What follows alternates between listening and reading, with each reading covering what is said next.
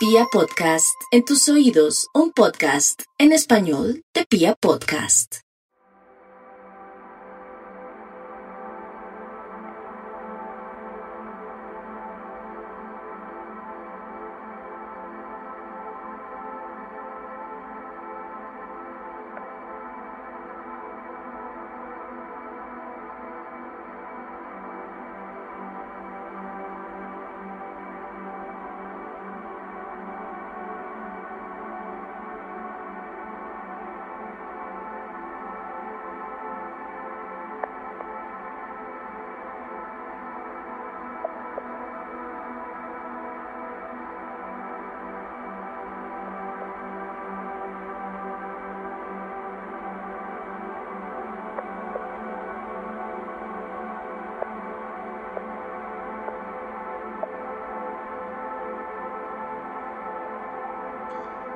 Este es el capítulo 7 de la tercera temporada de Serialmente.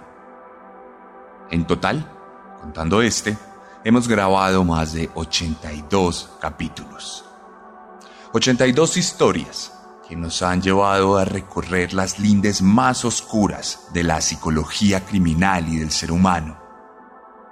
Pero hubo cinco capítulos de estos 82 en los que dediqué mi voz y mi narración uno de los hechos más oscuros en la historia social de nuestro país, plagado por la violencia. Nunca he sido de guardarme mis opiniones políticas. En mis redes sociales he manifestado claramente mis preferencias, pero sobre todo mis aversiones. Incluso con el debido respeto que le debo a ustedes como mis oyentes y como parte de la comunidad serial, me atreví a utilizar esta tribuna que he podido lograr gracias a la atención internacional que me han prestado para visibilizar algunos problemas de mi país. Por lo general, no se me ha criticado mucho por ello. Serialmente tiene más de 5 millones de descargas y en promedio cada capítulo lo escuchan unas 20.000 o 30.000 personas cada semana. No es mucho si lo comparamos con los grandes influencers de otros medios, pero tampoco es poco si lo comparamos con la voz promedio de una persona que día a día se gana la vida trabajando de 8 a 5 de la tarde. Hoy, por primera vez, quiero utilizar esta pequeña editorial del inicio del programa para algo que me hace muy feliz. Me he quejado aquí muchas veces de las terribles violaciones a los derechos humanos que han ocurrido en mi país. Pero hoy quiero dar un parte de felicidad. Por eso, tal vez, elegí un protagonista colombiano. Hoy vamos a hablar de un asesino serial que fue producto de la propia violencia de mi país, la violencia que tanto dolor nos causó desde hace más de un siglo y que nos siguió causando tristezas, llanto y mucho dolor en la actualidad. Esa violencia que en muchos sentidos vencimos en las urnas el pasado domingo aquí en Colombia. No soy de seguir políticos fervientemente, o por lo menos no lo soy ahora. He aprendido que la política es sucia, que la política está llena de mentiras, de manipulaciones, de corrupción y de hipocresía. Venga del bando que venga. Pero si soy fiel a mis creencias, soy fiel a lo que creo que debería ocurrir para que mi país y la sociedad en general cambie. Soy fiel a la gente. Y les debo decir que por primera vez, el domingo, lloré de felicidad por Colombia. Cuando vi los videos de los excluidos y los olvidados celebrando en las periferias del país, no pude aguantar el llanto. No pude aguantar el llanto cuando vi a las negritudes marchando, gritando de felicidad por cuenta de la victoria de un político. No pude evitar sentir alegría y nostalgia por aquellos que junto a mí cuando estuvimos en las calles, cayeron y sucumbieron ante las balas de los violentos que no permitían que se pensara diferente. No pude ocultar el llanto por los ojos perdidos en medio de combates desiguales que jamás debieron ocurrir. Perdí algunos seguidores cuando por aquel entonces alcé mi voz y no me importó y jamás me importará alzar la voz a pesar de las consecuencias que pueda tener. Este es mi espacio. Se lo debo a ustedes y se lo seguiré debiendo y estoy inmensamente agradecido. Pero al final, la voz es mía. Les quiero decir que desde el domingo he llorado muchas veces, porque las víctimas de un Estado que tradicionalmente ha sido criminal, y no lo digo yo, lo dicen diferentes organizaciones internacionales y lo dice la historia misma, por primera vez las víctimas de ese Estado están ahora por lo menos discursivamente, en el gobierno de turno. Y de nuevo les digo, no con esto quiero hacer una apología a ningún tipo de político, porque no me interesa, pero sí a un cambio discursivo que acarrea consigo mismo la reivindicación de millones de víctimas en mi país. Dicho esto, pasamos al capítulo de hoy. Me disculpo con ustedes por dar mi voz personal en medio de un producto que usualmente tiene otros objetivos. Pero los que están escuchando este podcast desde su creación saben que no me puedo resistir a hacerlo. Es por eso que hoy les hemos traído, en serialmente, a un asesino, un protagonista que salió de las entrañas de la violencia, que hoy en día sigue vivo detrás de las rejas y que fue el terror del Valle del Cauca, la misma zona que ha sufrido tanta violencia y que el domingo votó masivamente por el cambio. Bienvenidos a la séptima entrega de Serialmente, un podcast con contenido muy gráfico.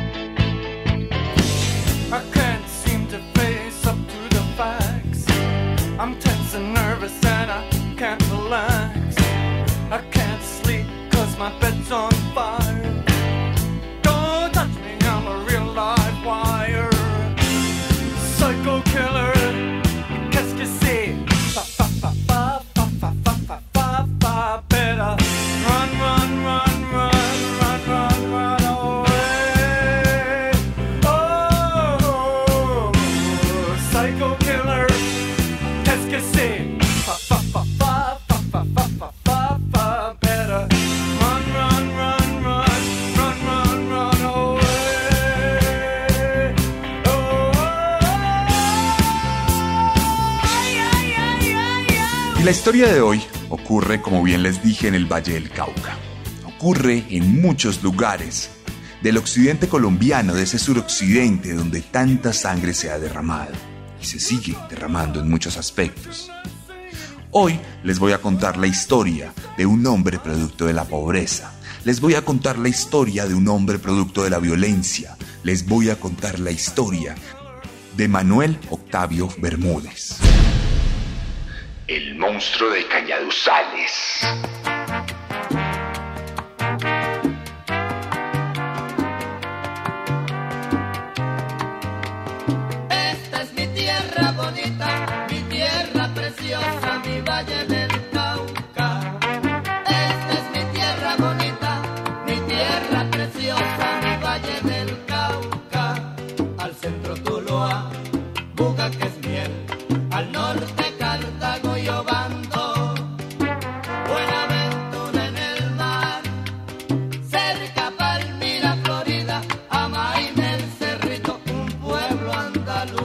La historia de Manuel Octavio Bermúdez comienza en Trujillo, en el Valle del Cauca, en el año 1961, una época en que Colombia ya había entrado en aquel periodo terrible de la violencia, tal como lo conocemos y nos lo enseñaron en el colegio a los colombianos.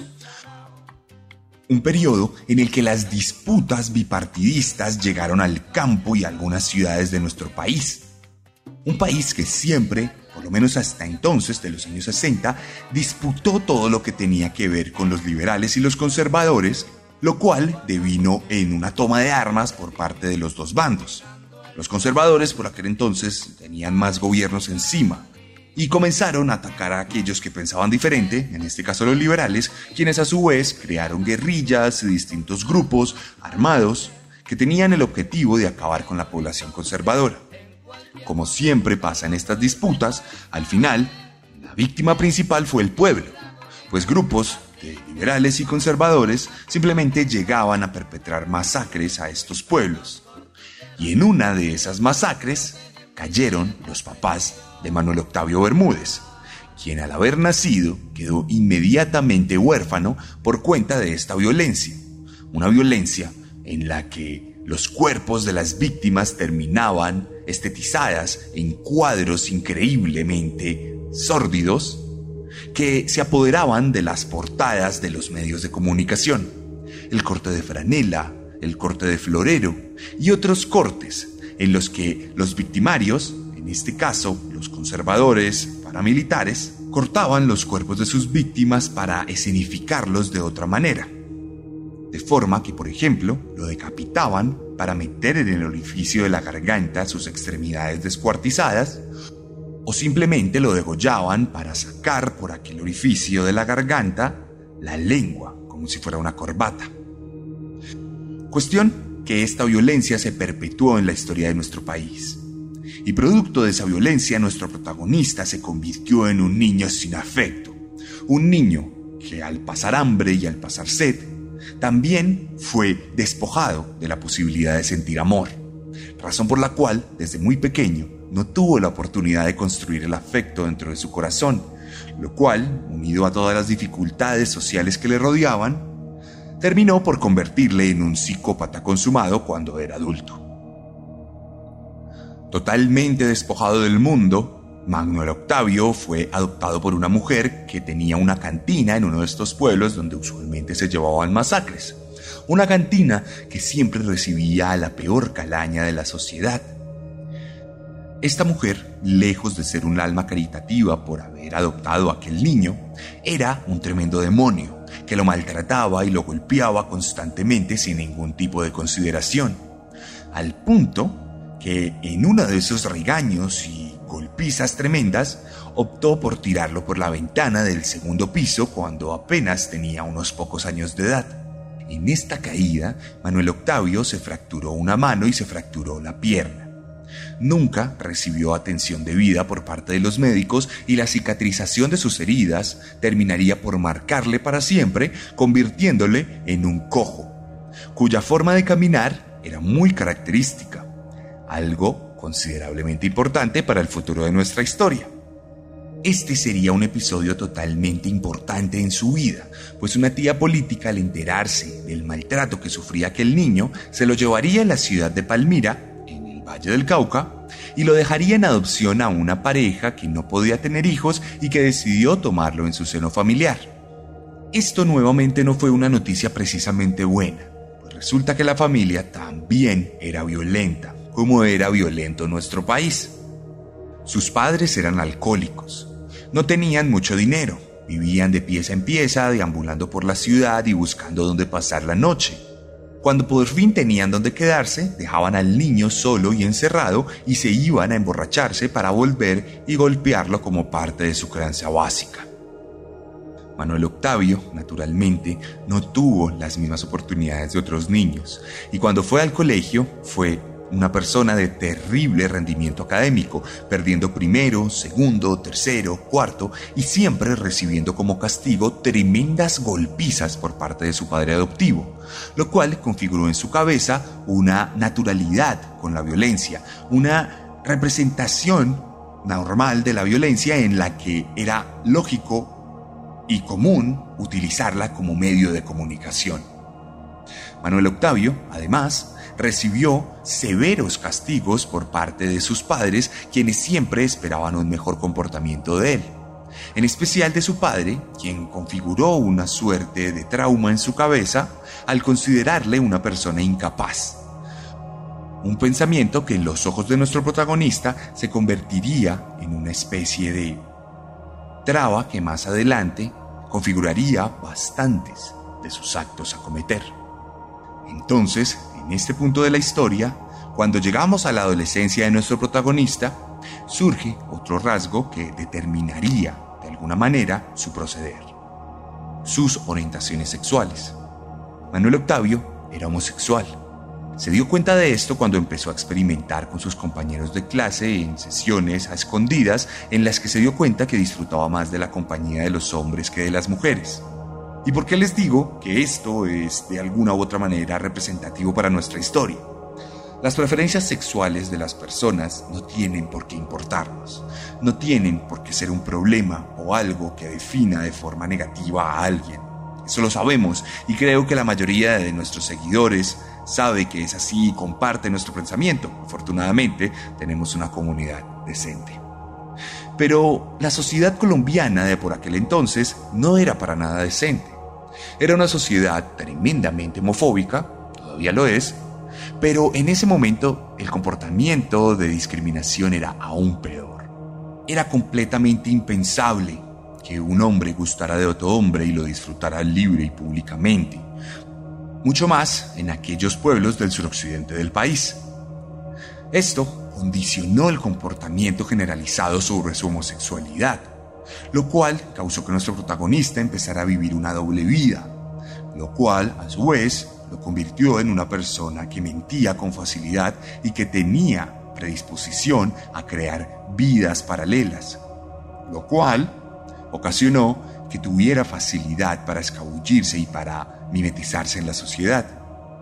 Esto, además, le causó una serie de traumas en los que él mismo no se entendía como homosexual a pesar de sus preferencias, y comenzó, de una u otra manera, a odiar esa condición, que vivía en secreto, pues luego más adelante tendría varias esposas e incluso hijos.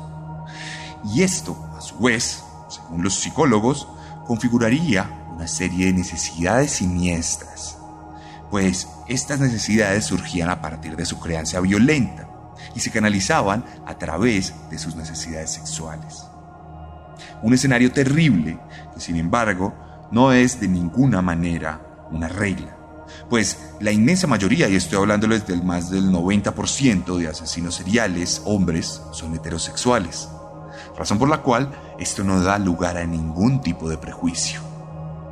De cualquier manera, vemos entonces cómo la configuración de un monstruo comienza a darse apenas al inicio de nuestra historia.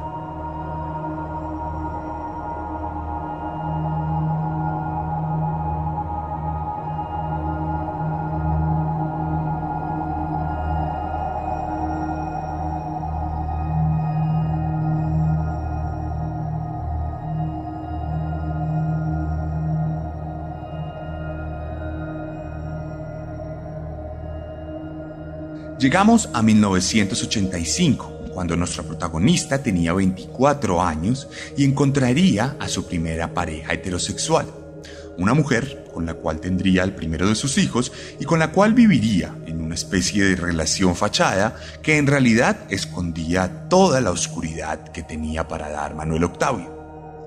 El monstruo de los cañaduzales, por aquel entonces, comenzaría a fraguar en su cabeza la oscuridad que ya estaba desarrollándose desde cuando era un niño. Este hombre, ya siendo un adulto hecho y derecho, que trabajaba en pequeños trabajos que se presentaban en cualquier pueblo y que iban desde vendedor ambulante hasta jornalero, terminaría por sentir la necesidad de meterse con niños. Un pedófilo, un pederastra, cuya condición de ninguna manera se puede relacionar con su homosexualidad. Jamás podemos relacionar a un pederastra con un homosexual. No tiene nada que ver. Y es un prejuicio que hasta hace algunos años se venía perpetrando en nuestra sociedad.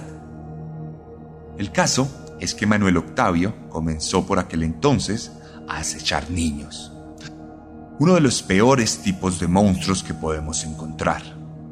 Manuel Octavio comenzó a violar niños en todas las afueras de los pueblos donde vivió. Seguía teniendo aquella relación y su mujer jamás se enteró de la oscuridad que se cernía sobre su esposo.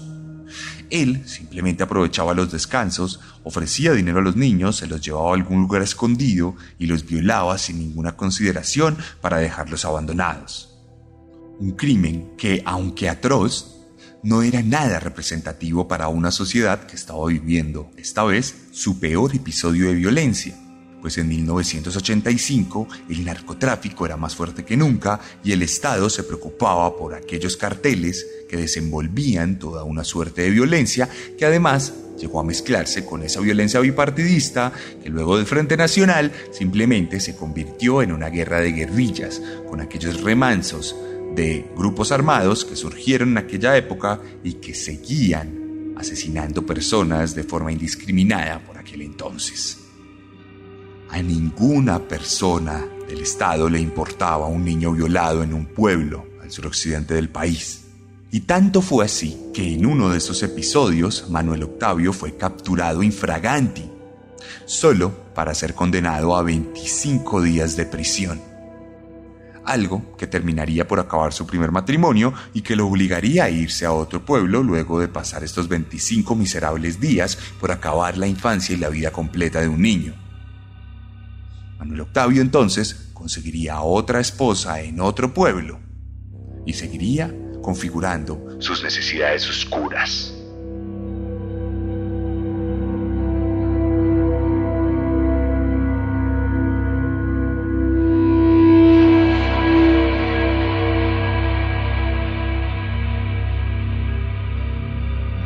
Entre 1985 y 1996, Manuel Octavio viviría en distintos lugares de Colombia. Viviría en Palmira, en Caicedonia, en Pereira y en otros tantos pueblos en los que siempre tendría trabajos itinerantes y conseguiría esposas con las cuales tendría hijos, dejando descendencia regada por todo ese sector del país y siguiendo violando niños de manera impune.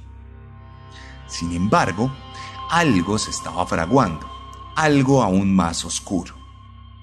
Manuel Octavio no se sentía completo luego de violar niños. Al principio sí sentía que era algo completamente normal y aceptable, pero luego más adelante sintió que era muy poco para sus necesidades. Nunca sintió culpa, pero sí comenzó a sentir ansiedad. Comenzó a sentirse incompleto, comenzó a sentirse que después del orgasmo algo más le faltaba.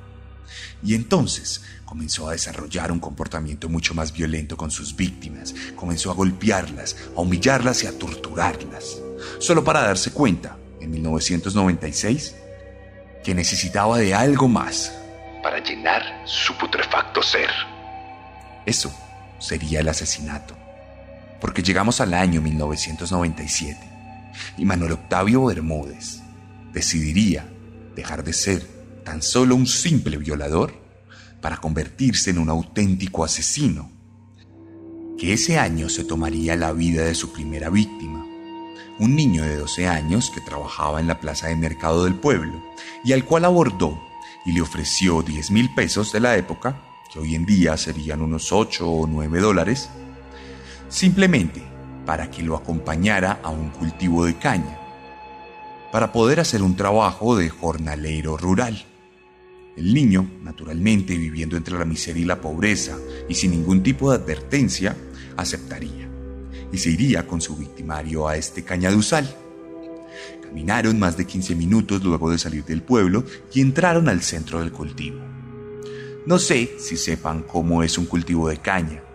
No sé si lo tengan en su cabeza, si tienen la oportunidad y no lo conocen, búsquenlo en internet. Estamos hablando de una plantación verde y alta, pero sobre todas las cosas, una plantación gigantesca, de hectáreas y hectáreas y hectáreas de extensión. Hectáreas que aunque están cuidadas por el dueño o por el encargado, no tienen una vigilancia extrema. Estamos hablando de un hombre que recorre día a día o semana a semana un lugar. No lo mira a profundidad, sino que simplemente se preocupa de que no haya algún tipo de contingencia gigantesca. El escenario perfecto para la soledad. Cuando entraron a la mitad de este lugar, Manuel Octavio le dijo al niño que por favor le extendiera las manos para darle una soga con la cual iba a amarrar la caña. El niño extendió las manos para que el hombre se las amarrara y lo tomara por sorpresa, le pegara un par de patadas y lo tirara al suelo para desgarrarle la ropa y hacer lo que ya todos sabemos, pero no se puede narrar. En este punto fue cuando decidió por fin hacer lo que necesitaba hacer. Tomó uno de los cordones de su zapato y se lo enrolló al niño herido en la garganta. Luego comenzó a apretar, cada vez con más fuerza. La cara del niño se puso roja, sus ojos se brotaron y su lengua comenzó a inflamarse. El niño trató de luchar, pero era débil, era pequeño, era mucho más inferior físicamente que su oponente. el pataleo progresivamente fue cesando. Y Manuel Octavio Bermúdez había por fin consumado su primer asesinato. Cuando nosotros llegamos a la escena y vemos que es un cráneo pequeño, vemos que son huesos pequeños, eh, empezamos ahí de una vez a determinar que se trata de un menor de edad.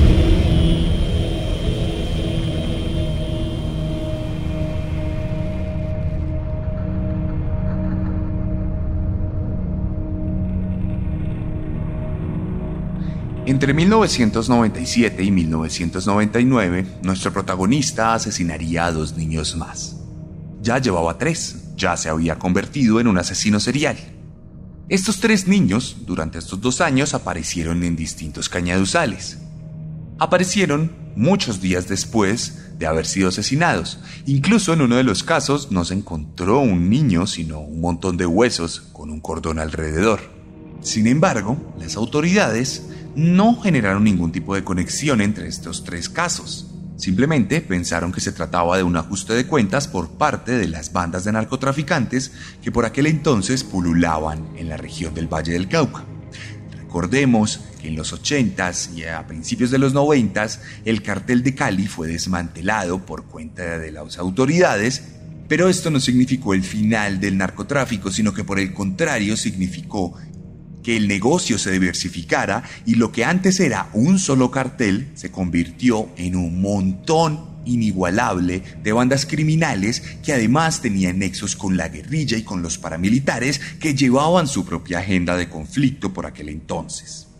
Mucha sangre se derramaba, muchísima, y nadie pensó que estos niños iban a ser víctimas de otra persona, sino que simplemente eran un puntito más dentro del inmenso océano de muerte que ha dejado el consumo y el tráfico de cocaína en nuestro país. Pero entonces, en 1999, el 14 de febrero, cesaron los ataques. No con esto queremos decir que Bermúdez se arrepintió o dudó, sino que simplemente fue descubierto acechando a alguna de sus víctimas, y esta vez las autoridades sí le prestaron atención, lo capturaron y lo condenaron a cinco años por acoso de menores. Nuestro protagonista pasaría entonces su segunda purga en la prisión, esta vez un poco más larga. Una purga que curiosamente se cortaría la mitad de forma abrupta por cuenta de la misma violencia que había logrado afianzar su impunidad en el campo de nuestro país.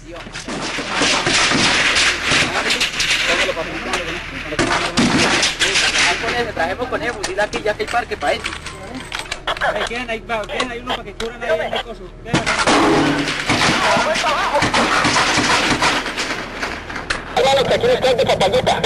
¿Cómo? Están ahí en la torre,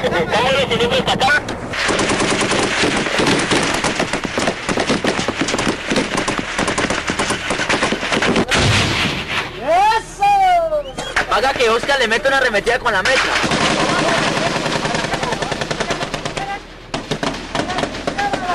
Manuel Octavio Bermúdez purgaba su condena en una pequeña prisión en el pueblo de Bolívar, en Cauca, nuevamente al suroccidente del país. Pero de repente, en 2001, en uno de los episodios más violentos de la historia, por lo menos de ese departamento, pero muy repetitivo en nuestro país, las FARC, la guerrilla comunista que por aquel entonces era tremendamente fuerte y violenta, se tomó el pueblo a sangre y fuego. Durante 18 horas hostigaron a las autoridades, los encerraron a punta de bala en la estación de policía y saquearon el banco agrario llevándose el dinero. Bombardearon además la prisión del lugar, rompiendo todas las paredes, permitiendo que los presos salieran en libertad. Entre ellos, Manuel Octavio Bermúdez, quien aprovechó su nueva libertad para visitar a sus hijos, posar en fotografías que luego lo harían famoso y volverse un hombre feliz que deambuló sin que la policía se preocupara por encontrarlo nuevamente. Aquí comenzaría una vertiginosa carrera de asesinato. Manuel Octavio empezó a matar nuevamente luego de visitar a su familia. Y cazó niños de la misma manera en que lo hizo con sus primeras tres víctimas. Los buscaba, les ofrecía dinero, los llevaba a un cañaduzal, los asesinaba, luego de violarlos, y se iba. Ni siquiera se molestaba en esconder sus cadáveres, los dejaba ahí tirados. Más adelante, comenzaría a experimentar con los cuerpos. Buscaba todo tipo de drogas para inyectarlas en los glúteos de los niños para ver qué efecto tenían. Y más adelante, metería una nueva firma a su modus operandi diciéndole a los niños que llevaba al cañaduzal que necesitaba que estos se desnudaran para aplicarles un ungüento que los protegería de los cortes de la hoja de caña. Los niños, ingenuos y pequeños, le hacían caso a este hombre quien a su vez también se desnudaba. Y les untaba el ungüento y en ese momento aprovechaba para amarrarlos, para luego violarlos y luego estrangularlos. Incluso, el 7 de mayo de 2003, asesinaría a otro niño, pero esta vez no en un cañaduzal, sino en la parte trasera de un gallinero abandonado ante la imposibilidad de irse a un cultivo de caña. Pero es tan enfermiza la mente de nuestro protagonista que necesitó perpetuar su firma, necesitó llevar a cabo lo que siempre llevaba a cabo. Entonces, luego de asesinar al niño y de terminarlo de desnudar, se llevó sus ropajes y los tiró dentro de un cañaduzal como si fuera la continuación de la violencia, como si necesitara resignificar esos cultivos de caña de azúcar que han hecho tan famosos a la región del Valle del Cauca. Manuel Octavio estaba desatado. Incluso, en algún momento, cuando estaba en el apogeo de muerte, llegó a asesinar niños con tan solo seis o siete días de diferencia entre sí. Esto, unido a los descuidos constantes que llevaba a cabo, y también unido a un episodio de vergüenza nacional, como lo fue el descubrimiento y captura de Luis Alfredo Gravito, llevó a las autoridades a prestar más atención y a darse cuenta de que evidentemente, más allá de la violencia paramilitar y guerrillera de la región, había un asesino serial que acechaba los campos del Valle del Cauca.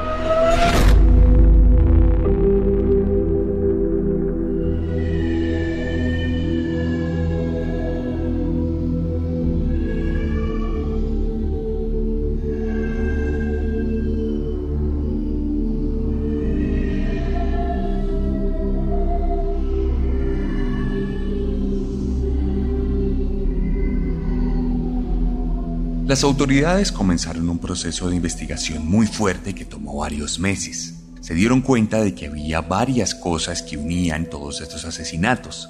Los niños, que estaban en un perfil entre 6 y 12 años, su condición social, siempre eran niños de escasos recursos, lo cual causaba que en la mayoría de los casos las familias no denunciaran, o por lo menos no se escuchara su denuncia.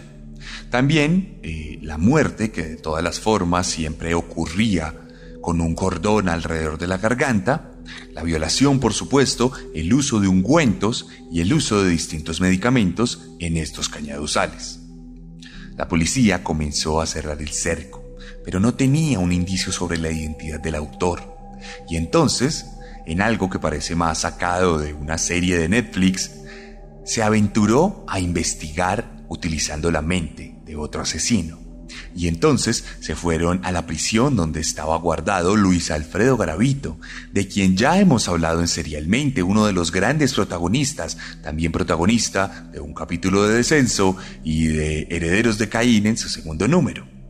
Luis Alfredo, el peor asesino serial en la historia contemporánea de la humanidad, recibió a los policías, pidió fotos de los niños asesinados y comenzó a estudiar cuidadosamente las escenas del crimen para decirle a la gente que el autor era un hombre de escasos recursos, que no era un hombre rico, que se movía con los niños, que se vivía en el mismo lugar donde ellos, que no era un hombre particularmente itinerante, que vivía en esa región, que era oriundo del Valle del Cauca y que conocía fríamente todo lo que había ocurrido allí. Les dio ese perfil, un perfil que les acercó un poco más a Manuel Octavio. Y sin embargo, el fin de nuestro protagonista surgiría puntualmente cuando una de sus víctimas se escapara.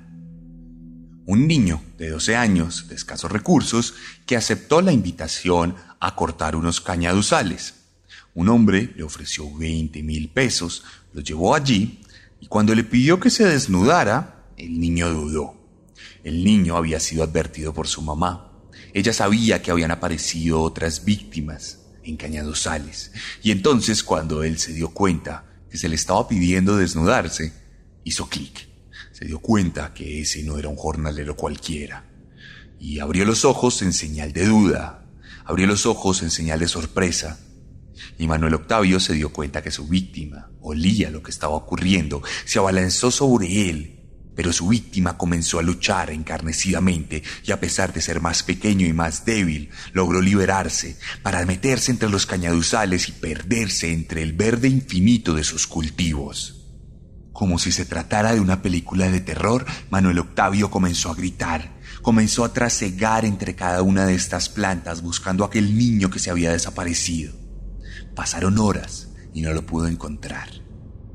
Pensó que no ocurriría nada, pero sí ocurriría, porque aquel niño alzaría la voz, le diría a la policía lo que había visto y lo que había ocurrido, e inmediatamente se hicieron las correcciones. En ese momento se generó un retrato hablado, pero sobre todo se relató que Manuel Octavio era cojo. Ahí supieron que tenían que buscar a un hombre cojo, bajito, con un pequeño bigote, y que trabajaba como heladero.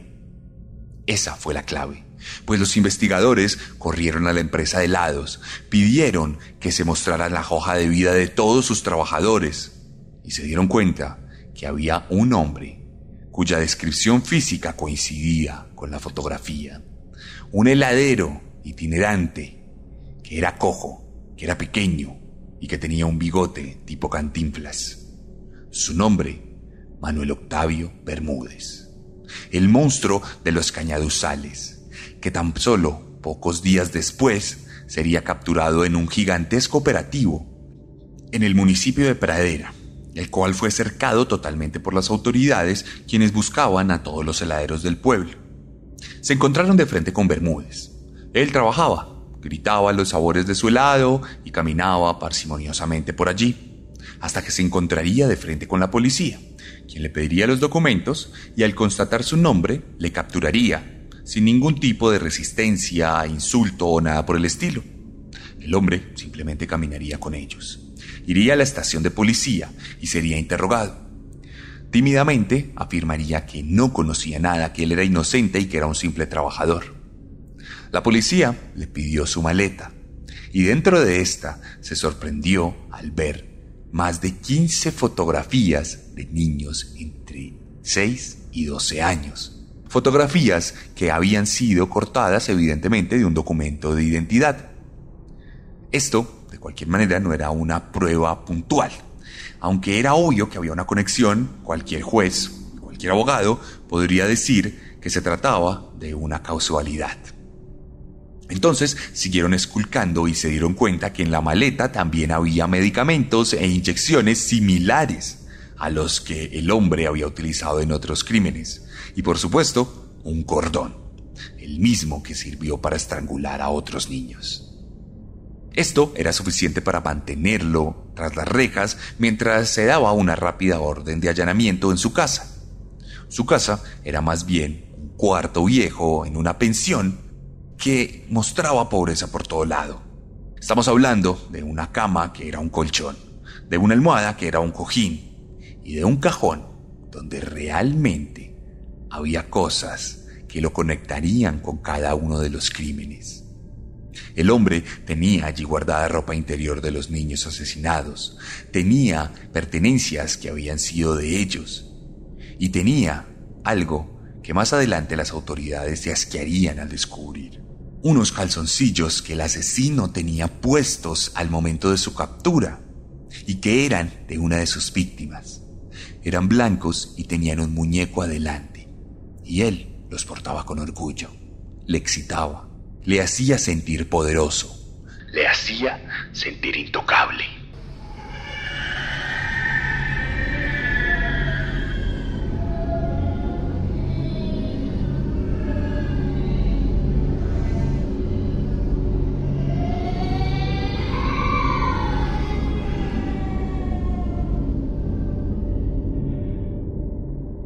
Ante la abrumadora cantidad de pruebas, la captura fue legalizada. El hombre sería llevado a un juzgado, pero la policía tenía un último as bajo la manga. Lo pondría en una camioneta y le diría que lo llevaría a su destino final, pero en el proceso pasaría por uno de los cañaduzales. El carro iba raudo y veloz. Manuel Octavio iba en silencio en la parte de atrás y volteó a mirar a ese gran cultivo verde que alguna vez había sido escenario de su grandeza putrefacta y de su psicopatía desacomodada. Entonces abrió la boca. Yo fui. Yo soy el monstruo de los cañaduzales. Soy aquel del cual hablan en la prensa. Soy aquel cuyo crimen y asesinato sale cada día en las portadas de los periódicos amarillistas. De hecho, aquí cerca hay una de mis víctimas. Podemos ir y buscarla. Los policías se detuvieron, lo esposaron y lo metieron nuevamente en los cañaduzales. Pero se hacía de noche y los paramilitares y la guerrilla acechaban. Entonces decidieron traer un equipo más grande y al otro día se dieron cuenta que efectivamente su última víctima, de nombre Luis, un niño de 12 años, estaba allí pudriéndose entre los cañaduzales. Siendo el año 2004, Manuel Octavio Bermúdez había sido capturado. En el procedimiento abreviado de la justicia colombiana, Manuel Octavio Bermúdez recibió una condena de 26 años y 8 meses de prisión por el asesinato de Luis Carlos Galvis Salazar y la tentativa de homicidio de otro niño. El resto de los casos se consideraron no probados y se remitieron a la fiscalía. malos pensamientos, pero yo ya, yo le me, me arrodillo y le pido mucho al Señor que no me deje volver a recordar lo pasado.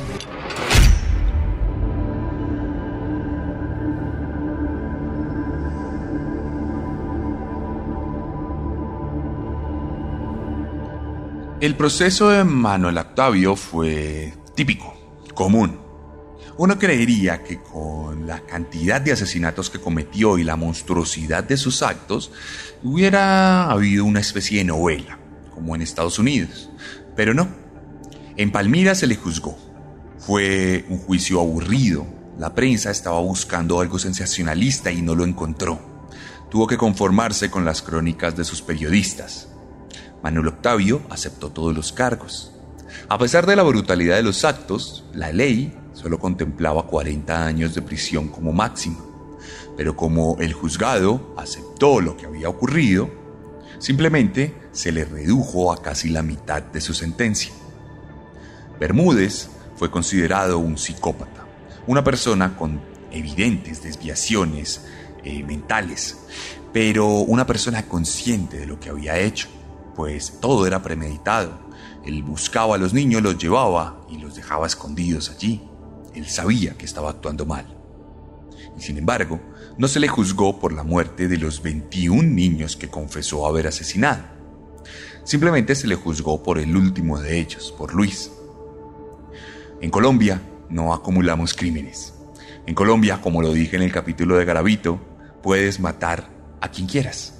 Puedes matar a 10, a 20, a 30, a 100, a 500 personas. Y se te va a juzgar solo por una de ellas. Es por eso que Garavito está pagando 40 días de cárcel por cada niño que asesinó. Y es por eso que nuestro protagonista probablemente va a salir en libertad entre el año 2025 y 2030. Esa es la justicia de mi país. Ese es el país que queremos cambiar. Manuel Octavio, mientras ustedes escuchan estas palabras, está en la prisión de máxima seguridad de Valledupar en la misma prisión donde está Luis Alfredo Gravito, donde está el monstruo de Monserrate y donde hay otras monstruosidades que se juntan en soledad para configurar uno de los más grandes patios del infierno.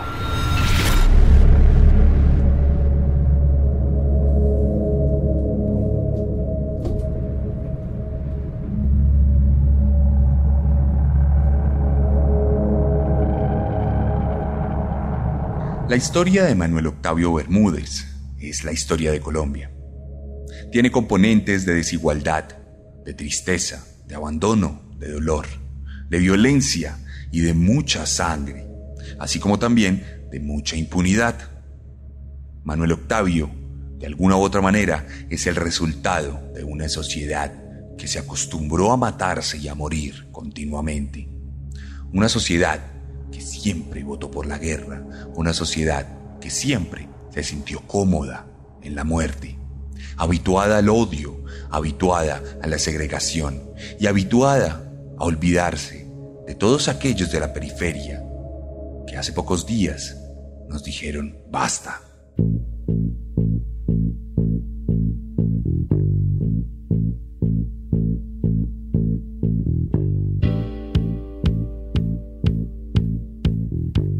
Esta fue la historia de Manuel Octavio Bermúdez en Serialmente, la séptima entrega de la tercera temporada de este podcast. Si les gustó, siempre, por favor, les pido que lo compartan. Quiero que cada vez más gente escuche Serialmente. También estén muy pendientes de mis redes sociales. Recuerden seguirme en Instagram, donde me encuentran como arroba elarracadas. Arroba, raya el piso, raya el piso, arracadas. Ahí me pueden encontrar. Vamos a tener una publicación sobre Manuel Octavio Bermúdez y vamos a tener una serie de historias y de imágenes que va a permitir que ustedes conozcan la cara de este asesino.